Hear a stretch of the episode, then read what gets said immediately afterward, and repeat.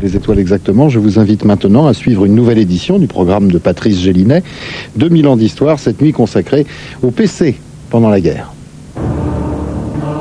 Nos héros ont été traqués, arrêtés, détenus, condamnés, torturés et exécutés. Ils ont payé de la mort leur attachement indéfectible à leur noble idéal de patriotes et de communistes.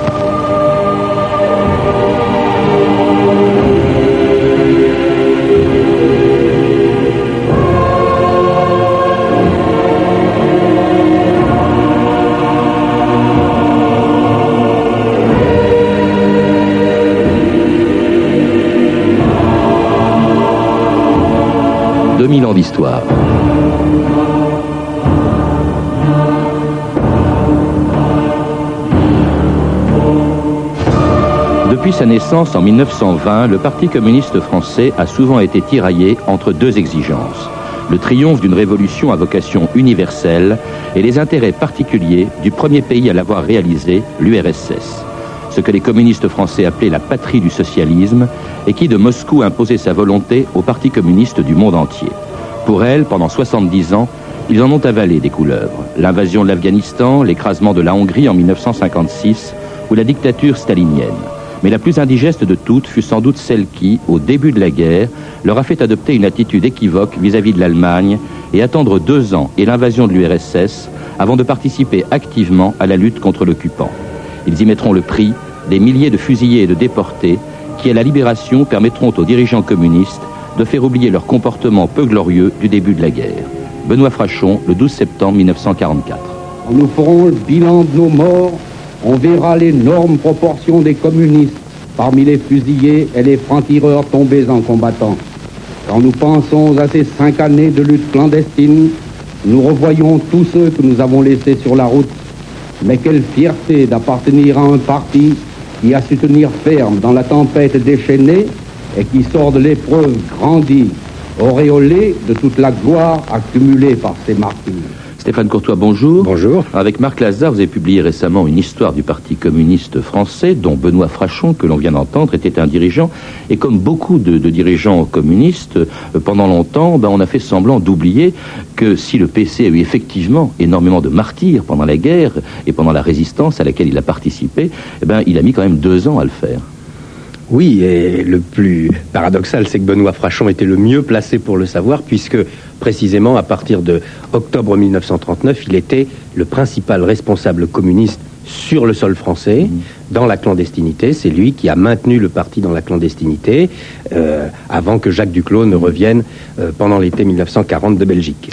Alors revenons justement en 39, lorsque euh, commence la guerre, le PC est un parti extrêmement puissant. Hein. Il est sorti triomphant des élections de 36 au Front populaire, il a obtenu 72 députés, 1 500 000 voix, ce n'est pas rien ce n'est pas rien. Ça n'est pas le triomphe qu'il connaîtra en 1945-46, mm. mais c'est déjà un parti qui, effectivement, euh, compte singulièrement dans le paysage politique. Et c'est un PC euh, qui, euh, Stéphane Courtois, jusqu'à, jusqu'au déclenchement de la guerre, à peu près, va se montrer très actif dans sa volonté de voir la France se battre. Il va même voter les crédits militaires. Oui, tout à fait. C'est d'ailleurs la ligne continuelle qui vient de Moscou, mais qui est complètement adoptée par le Parti communiste français, en gros depuis l'été 34 et surtout le, printemps-été 1935, mmh. où pour la première fois le Parti communiste français réadopte le drapeau tricolore et fait chanter la Marseillaise, donc grande nouveauté. Et c'est évidemment la lutte euh, contre le fascisme, contre l'Allemagne nazie, qui apparaît à ce moment-là comme le danger principal. Alors, euh, juin, euh, juillet 39, avant que la guerre se déclenche, le PC est donc très favorable à la fermeté vis-à-vis de l'Allemagne nazie, mais ne savait pas ce, que, ce qui se tramait en douce entre Staline et Hitler. On peut peut-être le rappeler que Staline, effectivement, négociait discrètement avec Hitler. Oui, enfin, le Parti communiste français n'était pas le seul à La plupart des chancelleries l'ignoraient. Effectivement, pendant que Staline négociait publiquement avec les Français et les Anglais, il négociait secrètement euh, avec les nazis, et au bout du compte, comme les nazis, évidemment, pouvaient lui offrir beaucoup plus que les Anglais et les Français, puisque les nazis lui offraient ce qu'ils n'avaient pas, c'est-à-dire la moitié de la Pologne, euh, une partie de la, de la Roumanie, des États baltes, etc., il a finalement opté euh, pour les nazis, et avec euh, une pensée révolutionnaire derrière qui était euh, lançons dans la guerre l'Allemagne contre les démocraties françaises et anglaises, et quand ils seront épuisés, eh bien, comme en 1917-1918, nous euh, pourrons faire avancer la révolution. Alors, c'est l'idée, évidemment, d'un pacte invraisemblable que les communistes français apprendront, comme tout le monde, le 23 août 1939. La nouvelle inouïe de la conclusion d'un pacte de non-agression entre l'Allemagne nationale-socialiste et la Russie soviétique produit dans les démocraties une impression de surprise et même d'indignation devant tant de duplicité de la part des deux contractants. Afin de signer le pacte négocié depuis longtemps en secret par les diplomates, M. von Ribbentrop, ministre des Affaires étrangères du Reich, se rend aussitôt à Moscou par la voie des airs. À Paris, le Conseil des ministres, réuni à l'Élysée dès le retour du président de la République, examine attentivement la situation internationale et approuve unanimement les mesures de sécurité que M. Édouard Daladier décide de prendre. Alors parmi ces mesures, Stéphane Courtois, euh, prises par le président du Conseil, le Premier ministre Daladier de, de l'époque, il y a effectivement l'interdiction de l'humanité et un peu plus tard la dissolution d'un parti communiste qui approuve un pacte entre Staline et Hitler, approuvé ce pacte par les communistes français, mais euh, un pacte qui, qui est signé avec l'Allemagne contre laquelle nous allons nous battre. Et oui, et, et contre laquelle on va être en guerre dès le 1er 2 septembre 1939. Donc euh, le gouvernement, d'une certaine manière, n'a pas tellement le choix. Euh, comment, comment faire pour accepter un parti qui finalement se solidarise ouvertement avec celui qui a permis le déclenchement de la guerre, c'est-à-dire Staline? Puisque euh, par ce pacte de non-agression, dont on sait depuis longtemps par les archives allemandes que ça n'était pas un pacte de non-agression, c'était un pacte de partage de l'Europe entre Staline et Hitler, bah, évidemment, euh, en, en situation de guerre, c'est tout à fait impossible. Alors, il faut peut-être distinguer, Stéphane Courtois, la direction du parti qui approuve le pacte, euh, dont les députés aussi vont être arrêtés, de très grand nombre de communistes qui sont évidemment écœurés par ce pacte contre nature et qui vont démissionner. Le PC va s'effondrer. Oui, le- le parti il y aura va quelques centaines d'adhérents qui resteront à peine. Oh, n'exagérons rien quand même, parce que c'était un parti qui comptait à l'époque euh, 260 plus de 000. 250 000 a- adhérents, mais euh, c'est vrai qu'il y, a un eff- il y a un affaissement complet du parti. Le, le virage politique est tellement brutal que la plupart des adhérents de base ne comprennent pas, mais aussi une grande partie des élus, députés et maires, euh, qui euh, ne comprennent pas non plus et qui démissionnent du parti ou qui font savoir publiquement qu'ils ne, se- qu'ils- qu'ils ne se reconnaissent plus dans le Parti communiste. Par contre, l'appareil, ce qu'on appelle l'appareil, c'est-à-dire les, permanents, les membres du comité central, etc., eux restent totalement fidèles, dans leur très très grande majorité, euh, à Staline. dont leur chef Maurice Thorez, qui va déserter, il est mobilisé, il déserte, et il va partir euh, en Russie, euh, en URSS, où il va rester pendant toute la guerre. Alors le, PC, vous parlez de virage, va même encore plus loin. Lorsque la France est attaquée et envahie en juin, mai-juin 1940, là, carrément, eh bien, ils prennent contact avec les autorités allemandes, avec Otto Abetz, pour demander la reparution de l'humanité, la légalisation du Parti communiste qui avait été interdit par Daladier. Oui, tout à fait. Il y a eu depuis 50 ans des polémiques sur cette affaire, mais euh, maintenant l'affaire est définitivement réglée sur le plan historique, puisque euh, en 92, en allant à Moscou, euh, dès que les archives se sont ouvertes, je suis tombé sur les rapports manuscrits de Jacques Duclos rendant compte directement à Moscou de toute cette affaire, et il y avait effectivement le compte rendu de trois réunions dans, euh, à l'ambassade d'Allemagne, avec même la description dans les jardins de l'ambassade, puisque Ouais. c'était le mois de juin-juillet, il faisait très beau, comme vous savez, sur Paris. hein. et donc, on est dans le cadre d'une négociation politique où les communistes ont l'illusion que grâce au pacte germano-soviétique, ils vont pouvoir peser d'un poids politique considérable dans la France vaincue. Alors l'humanité ne reparaîtra malgré tout euh, pas. Il va y avoir une humanité clandestine, mais dans laquelle effectivement on voit euh, l'humanité critiquer aussi bien l'ensemble des belligérants.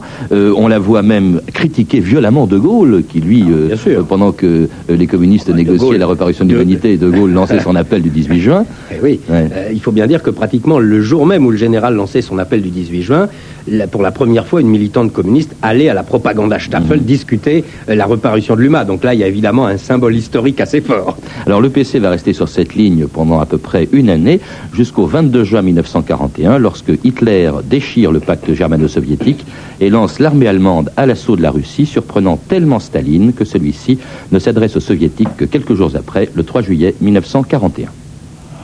захватив Литву, значительную часть Латвии, Les troupes hitlériennes ont pu s'emparer de la Lituanie, d'une grande partie de la Lettonie, de la partie ouest de la Biélorussie, d'une partie de l'Ukraine occidentale.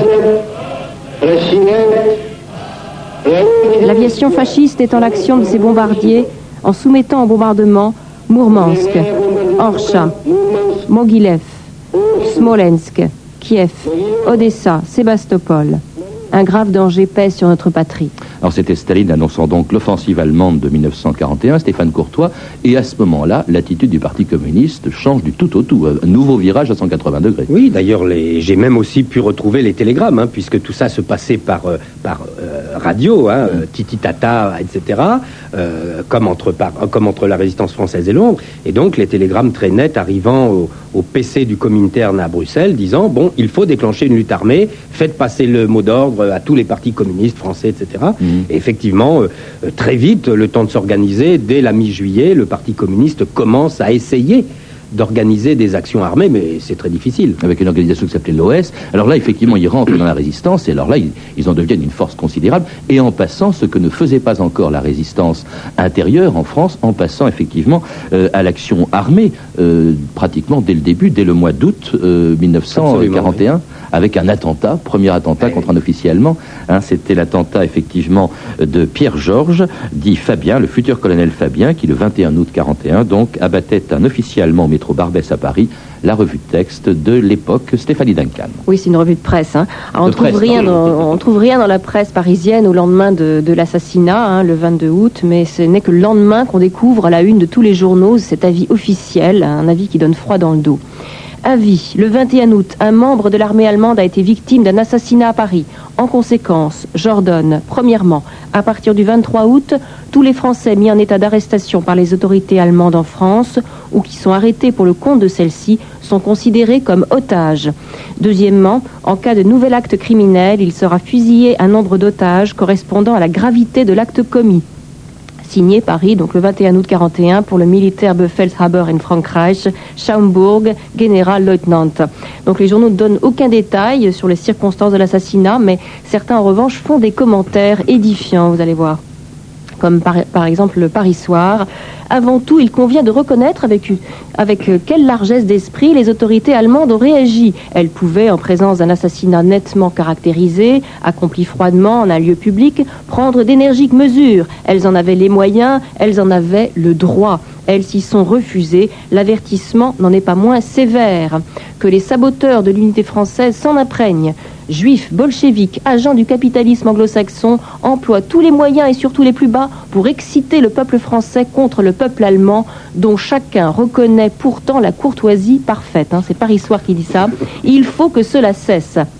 Euh, même discours à peu près euh, dans l'œuvre, le journal ultra-collaborationniste de Marcel Déat. Aujourd'hui, écrit-il, les gaullistes et les communistes ont ordre, n'en doutons pas, d'appuyer par tous les moyens les efforts désespérés de l'armée rouge. Ces misérables qui ont été incapables de faire leur devoir sur le champ de bataille en 1940 révèlent en 1941 leur vocation pour le banditisme. En zone sud, le Figaro ne fait en revanche aucune allusion à l'attentat, mais le 25 août, Roger Dardenne, dans ce journal, évoque, je cite, des actes de sabotage commis dans la région parisienne et dans le Nord. On ne parle pas du tout de l'assassinat. Ces faits, dit-il, sont d'instigation communiste. Alors, une semaine avant l'attentat, donc du métro Barbès, l'humanité clandestine ce n'est que quelques pages, hein, euh, tapées à la machine et renéotées sur un mauvais papier. On pouvait lire euh, cet appel à la lutte armée. Franc-tireur de 1941, debout pour chasser l'ennemi du sol sacré de la patrie. C'est le moment, car nos frères de l'armée rouge retiennent en URSS l'essentiel des forces hitlériennes. Aux armes, citoyens. Alors aux armes, ça va être un appel qui va être suivi, Stéphanie Courtois, et là le PC va, se déchaîner littéralement dans la résistance contre les forces allemandes en payant un prix très lourd. hein. C'est vrai que ça a été le parti des fusillés après la guerre, parce que c'est lui qui a peut-être payé le plus cher ce passage à l'action armée. Oui, vous savez, les communistes, c'est une de leurs forces, sont des militants disciplinés. Donc, euh, Jacques Duclos ayant reçu l'ordre d'organiser la lutte armée, euh, bon, ben, il, fait le nécessaire pour la développer. C'est très difficile. Euh, on y met d'abord des ouvriers qui, évidemment, se font arrêter. Ensuite, on y met des jeunes qui se font arrêter. Ensuite, on y met les organisations immigrées du parti, la fameuse MOI, main-d'œuvre immigrée, qui, elle, va tenir le haut du pavé pendant des mois et des mois à Paris avec euh, le groupe qu'on appellera euh, un peu improprement d'ailleurs le groupe Manouchian, mais qui finiront eux aussi par être arrêtés. Donc euh, il n'y a pas de doute que le parti... En prenant des risques d'ailleurs énormes, parce qu'il s'agit de gens qui, s'ils sont pris, non on seulement... ne peut même pas dire des risques énormes. C'est c'est la mort. hein. C'est la mort. C'est la mort. C'est évident. Et ce sera effectivement la mort, donc, Et, et- et pour... souvent la torture avant la mort. Voilà. Et ce sera la mort pour les 23 membres donc de ce groupe Manouchian, fusillés donc euh, euh, au Mont Valérien le 21 février 1944.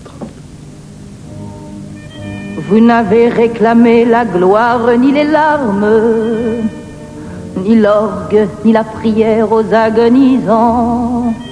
Onze ans déjà que cela passe vite, onze ans, vous vous étiez servi simplement de vos armes. La mort n'éblouit pas les yeux des partisans. Vous aviez vos portraits sur les murs de nos villes noir de barbe et de nuit, hirsute menaçant.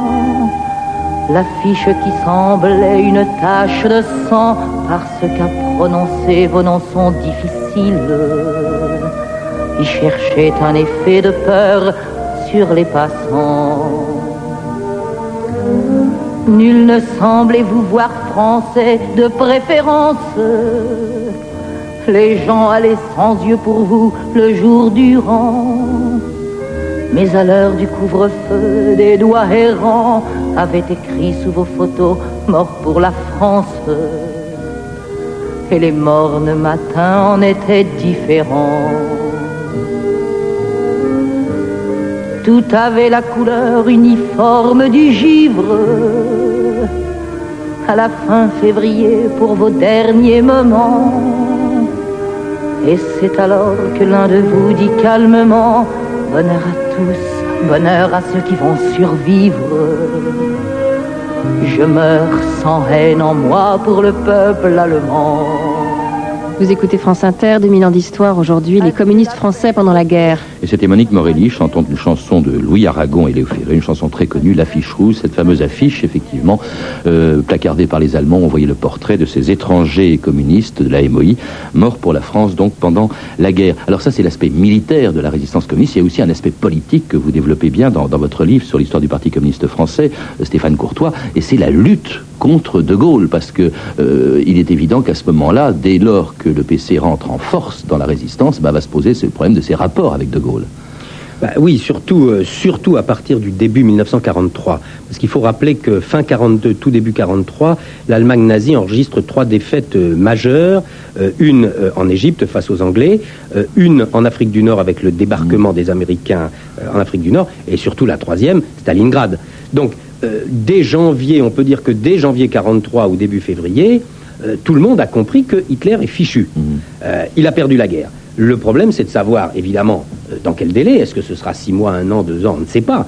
Mais euh, immédiatement, tout le monde a compris que maintenant, le véritable enjeu, c'est l'après-guerre. C'est-à-dire, c'est la libération. Qu'est-ce qui va se passer à la libération? Et finalement, euh, qui prendra le pouvoir à la libération? Quel sera le nouveau gouvernement de la France Mais avant même cela, le PC essaye de prendre le contrôle du Conseil national de la résistance, euh, établi par, par Jean Moulin, euh, et puis euh, euh, joue un jeu donc assez ambigu vis-à-vis de De Gaulle, avant finalement de reconnaître effectivement euh, sa, sa suprématie. Mais quand vous dites euh, l'enjeu à la libération, c'est le contrôle du, du pouvoir, euh, ça se manifeste par le- l'insurrection, les insurrections qui se produisent dans plusieurs villes de France juste après le débarquement en Normandie, Stéphane Courtois. Oui, tout à fait. Alors, le, le PC a plusieurs, a, a plusieurs tactiques, je dirais. D'une part, il cherche à s'emparer des instances locales, régionales et nationales de la résistance en France, c'est-à-dire en particulier le CNR. Ça occupe euh, toute l'année 43.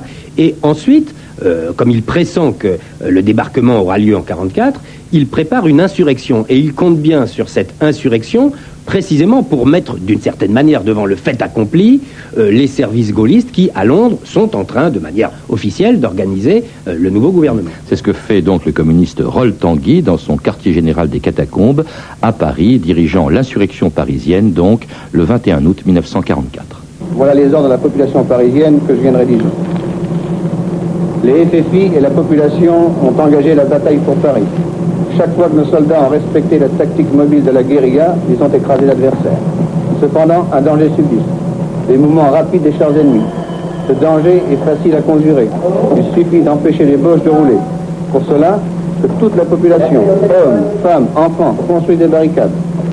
Dans ces conditions, le Boche sera isolé et cerné dans quelques sens. ne pourra plus exercer de représailles, tous se barricadent, signé Roll. C'était Roll Tanguy, donc le 21 août 44, trois jours avant l'arrivée des troupes de Leclerc dans Paris. Et vous, vous pensez vraiment qu'il s'agissait là de la volonté, en étant présent avant les troupes alliées, avant Leclerc, de prendre le contrôle du pouvoir en France, Stéphane Courtois? Parce qu'il semble que Staline, à vous lire, ne le souhaitait pas du tout. Oui, le, Staline avait toujours plusieurs fers au feu, il était extrêmement prudent, mais il profitait de toutes les occasions. Il y a une chose qu'il faut quand même rappeler, c'est que euh, même si d'un seul coup ils sont devenus extrêmement patriotes, les communistes restent avant tout des révolutionnaires euh, marxistes-léninistes, et pour qui l'objectif principal, c'est quand même euh, la prise du pouvoir, le renforcement du camp socialiste. Ah, donc c'est quand même une chose qui est en, en toile de fond permanente derrière, et évidemment, quand les circonstances sont favorables, eh bien, ils foncent, je dirais. Alors, il tente d'organiser cette insurrection. Il faut dire que ça ne marche pas très bien. Il y a très peu de villes de France qui sont réellement libérées exclusivement par des forces de résistance euh, françaises intérieures, et en particulier sous contrôle communiste.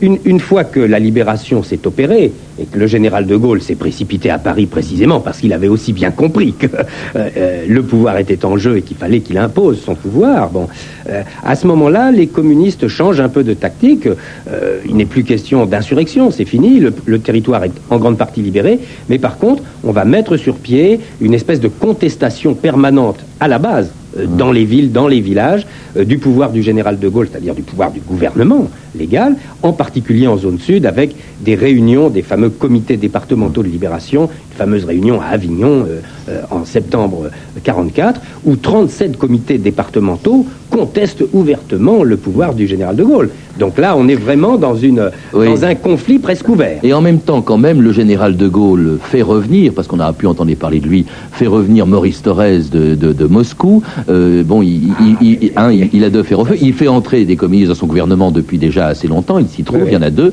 euh, effectivement. Euh, Mais est-ce que d'une certaine manière, on peut dire que sans de Gaulle, le PC serait arrivé aux fins euh, qui étaient les siennes, c'est-à-dire prendre le contrôle de- du, du pouvoir en France? Il serait très certainement arrivé à ses fins et à ce moment-là, on aurait une situation difficile comme en Belgique au même moment, c'est-à-dire que les troupes alliées n'auraient pas toléré cette situation parce que les Anglais et les Américains euh, voulaient euh, être tranquilles sur leurs arrières et donc auraient sans doute mis ce gouvernement au pas. Euh, ce qui est remarquable, c'est que le général de Gaulle avait, euh, qui n'était pourtant pas du tout un homme de gauche, avait parfaitement compris, quand je dis de gauche, communiste bien sûr, avait parfaitement compris comment fonctionnait ce parti communiste et il savait qu'il avait finalement un atout maître qui était Maurice Thorez. Et Maurice Thorez était coincé à Moscou. De Gaulle refusait absolument qu'il rentre soit à Londres, soit en France. Et il a abattu sa carte au dernier moment en disant Bon, je veux bien que vous laissiez rentrer Thorez, mais à ce moment-là, on se calme. Alors, c'est le- ce qui s'est passé. En tout cas, le PC sort de cette guerre évidemment grandi par son action dans la résistance, un des premiers partis de France et même le premier à un moment donné. Euh, et puis alors, euh, un PC donc est très puissant, même s'il ne l'est plus euh, aujourd'hui. Est-ce que la, comment dirais-je, est-ce que c'est encore très présent cette première partie de la guerre que le, le, le Parti communiste a occulté évidemment et pendant laquelle effectivement le PC n'a pas été très clair, c'est le moins qu'on puisse dire avec les Allemands. Est-ce qu'on en parle? Est-ce qu'il y a encore la langue de bois là-dessus? Oh, il y a encore pas mal de langue de bois parce que euh, pour les vieux militants, euh, c'est quelque chose de très, de, de très affectif. Les vieux, la plupart des vieux militants ont été des résistants. Oui, bah, il faut, et on n'a pas parlé des, des communistes qui ont résisté, comme Guingouin, par exemple, dans le sûr, oui. Limousin, qui était remarquable, comme Tillon, qui Oui, mais sont même- des gens qui n'ont pas suivi la ligne. Oui, mais même sans parler des gens qui ont résisté dès le début, mais, mais ensuite, la plupart des dirigeants du parti, euh, à partir en 45-46, euh, sont des gens qui ont été impliqués à fond dans la résistance, qui, qui, qui ont pu être arrêtés, torturés, qui ont été déportés, qui ont vu leurs amis etc., etc. Donc, il y a une dimension affective absolument fondamentale, et donc il est toujours très difficile de parler, et encore aujourd'hui, de cette période un peu délicate des années 39-40. Écoutez, c'est ce que nous avons fait en tout cas avec vous. Merci de nous avoir rappelé cette histoire un peu compliquée, qui n'est qu'un des chapitres de votre livre, donc, oui, écrit avec Marc Lazare, un livre que je recommande, dont je recommande la lecture, Histoire du Parti communiste français, publié aux presses universitaires de France dans la collection Thémis Histoire. À lire également les mémoires du colonel Passy, tout à fait passionnant, on n'a pas eu le temps d'en parler, mais il a joué aussi un grand rôle dans cette affaire, et qui ont été publiés chez Jacob, Passy qui dirigeait effectivement, qui était animé les services secrets du général de Gaulle, et puis aussi Les Nouveaux communistes, Voyage au cœur du Parti communiste français, un livre de Cécile Amar, publié chez De Noël, et enfin Les partis politiques en France au XXe siècle, d'Éric Agricolianski, publié chez Colin dans la collection Synthèse.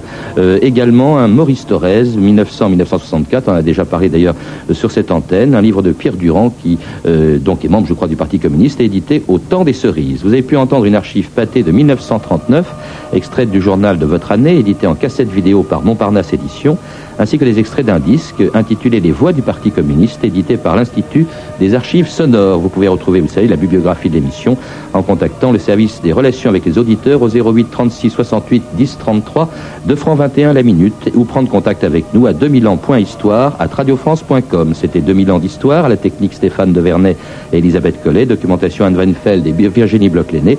Revue de texte Stéphanie Duncan, une réalisation de Anne Kobilac. Une émission de Patrice Gélinet.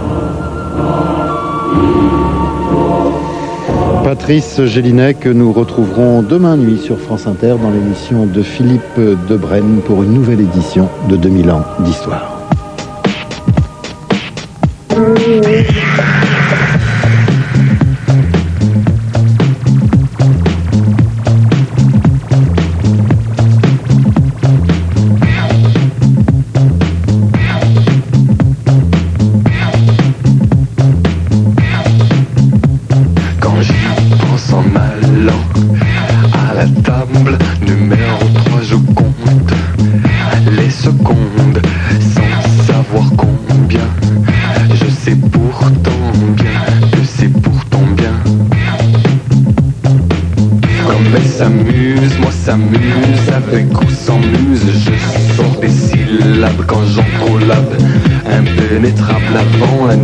Jusqu'à temps que tu arrives. Je combats le spleen avec l'inspiré. Je combats le